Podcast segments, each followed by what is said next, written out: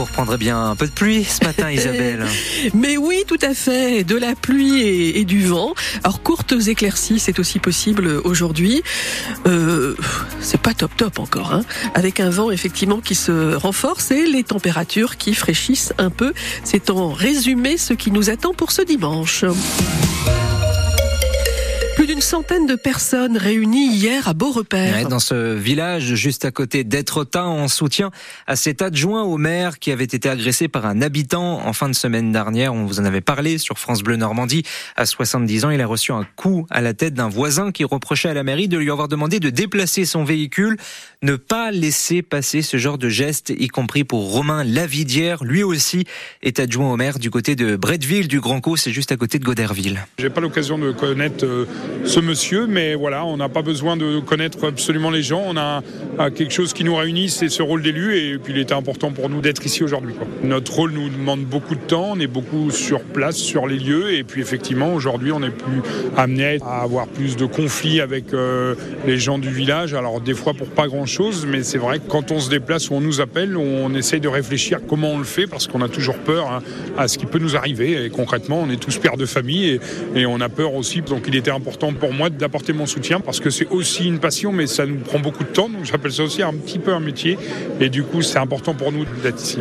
Romain Lavidière au micro France Bleu Normandie de Lucie Amadieu.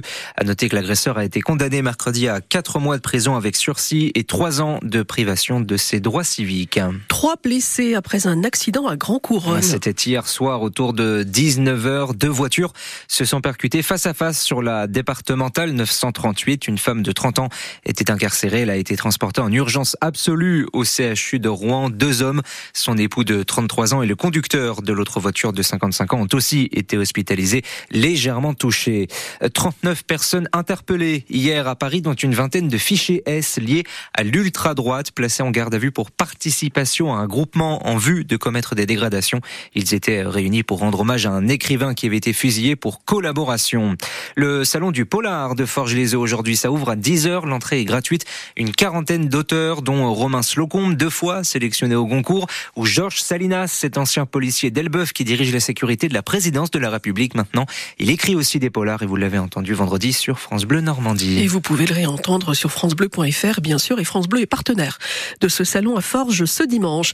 Encore un match de gala pour le hack. au Stade Océane qui a vu un enchaînement de rencontres hein, contre Monaco, Lens, Paris, Nice et maintenant Rennes.